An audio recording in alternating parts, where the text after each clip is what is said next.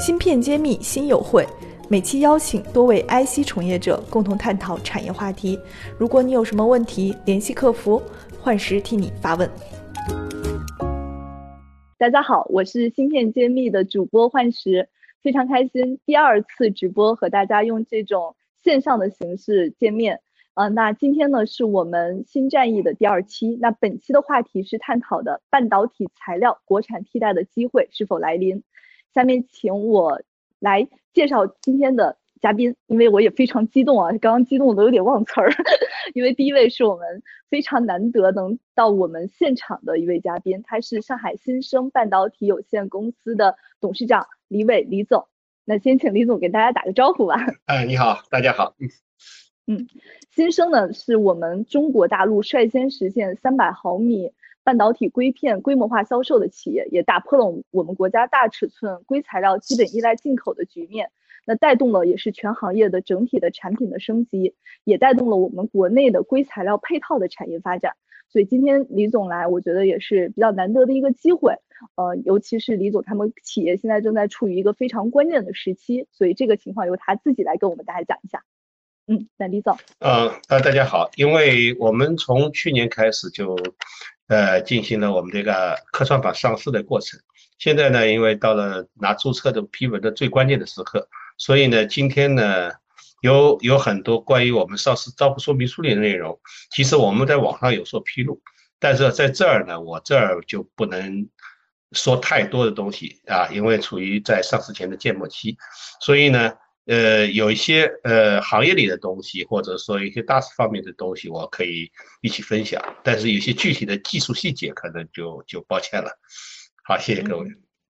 嗯，所以我们一定会抓住您问您方便说的东西，一定说到位。好，那我们来我们来看下一位嘉宾，他是飞凯光电材料的市场部总监黄燕黄总。Hello，大家好，嗯，很高兴在这个疫情期间能以这样的形式和大家见面哦。这个也算是人生第一次当主播，就献给曹总这边了。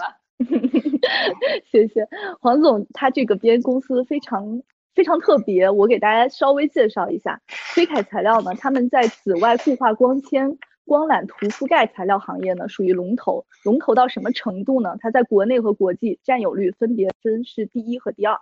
那飞凯在半导体领域，因为我们今天谈的是半导体材料，他们在半导体领域也做了布局，尤其是湿制成化学电呃电子化学品、电镀液、封装用的那种环塑料材料，还有吸球 EMC，他们都有。那在这个板块，我拿到的资料是，二零一八年它的销售收入就有两点七亿元，然后目前客户也进了长电、中兴、中芯国际，还有很很多这种手机大厂的这种供应链。所以我觉得飞卡今天对我们来说也是一个非常好的一个角度来跟我们分享。啊，不知道我的数据准不准啊，黄总？我我是找券商要的。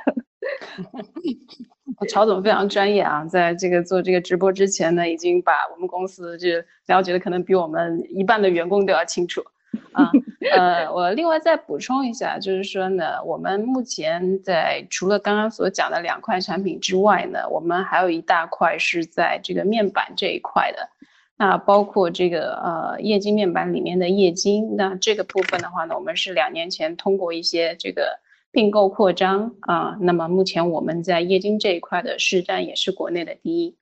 呃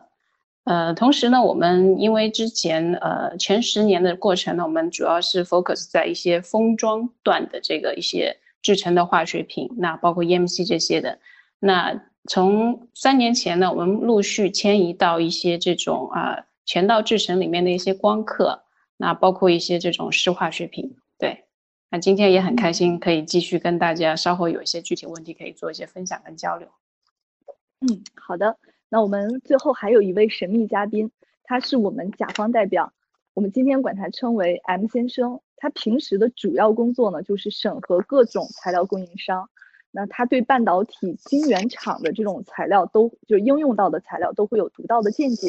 那我们为了考虑让到甲方今天能跟我们更接地气的交流，甩开他甲方的身份包袱，所以我们特意安排他做匿名交流，这样他就可以比较直接的给我们一些他的观点。所以我们现在请我们今天的 M 先生跟大家打个招呼，讲一下他今天的感受。嗯。那大家好啊，这个很新奇，能够在这样的一个平台上，这个跟各位进行交流，而且呢，这也是第一次我们不在这个谈判桌上或者是研讨会上，跟我们的这个乙方的一些比较行业的大咖进行这样这样的一个交流。那所以呢，今天可能就选择这样一种就是 看起来比较奇怪的方式，但是呢，我觉得的确就像是这个幻师讲的，我们这样子其实可以说一些更加接地气、更加到位的一些观点。好，谢谢大家。嗯，所以大家不要去深挖 M 先生的背景，请给他留一条活路，谢谢。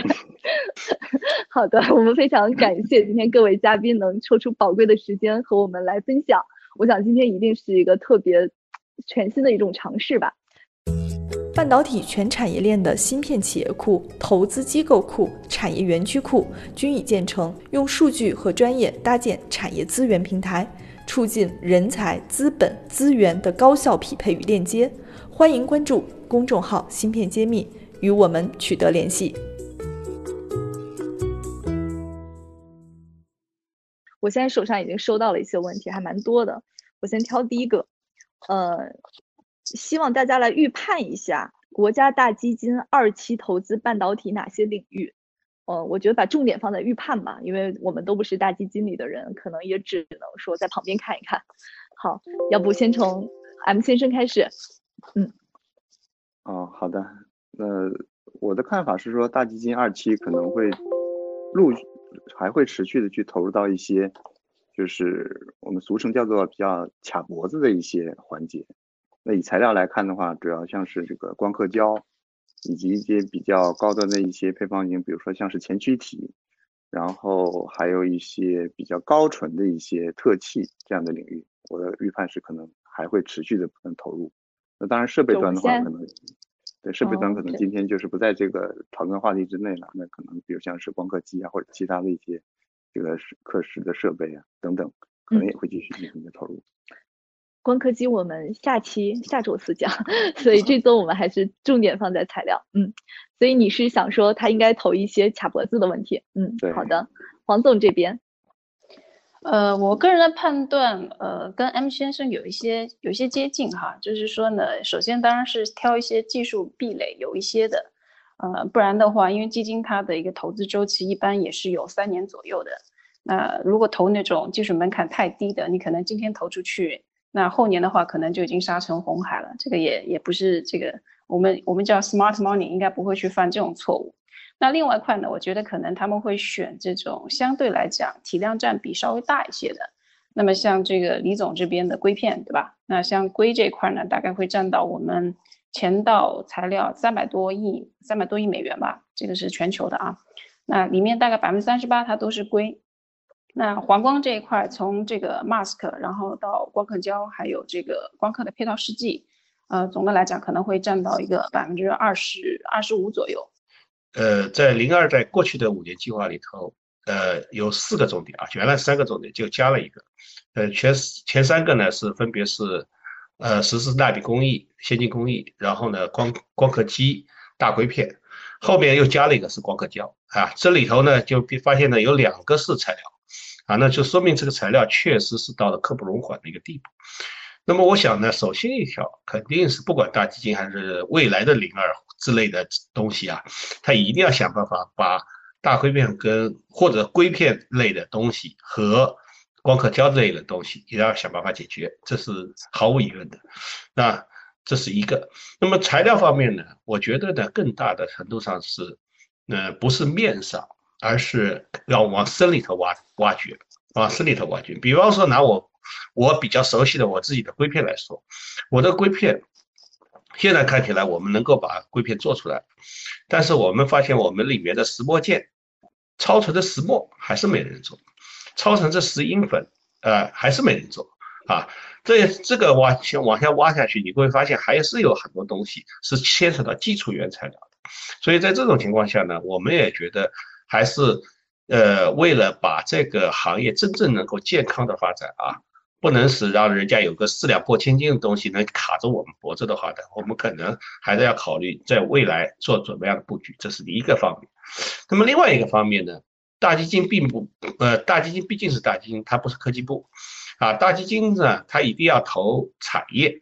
这一点呢，是我我我坦白讲，未来可能是大金最要发愁的地方，因为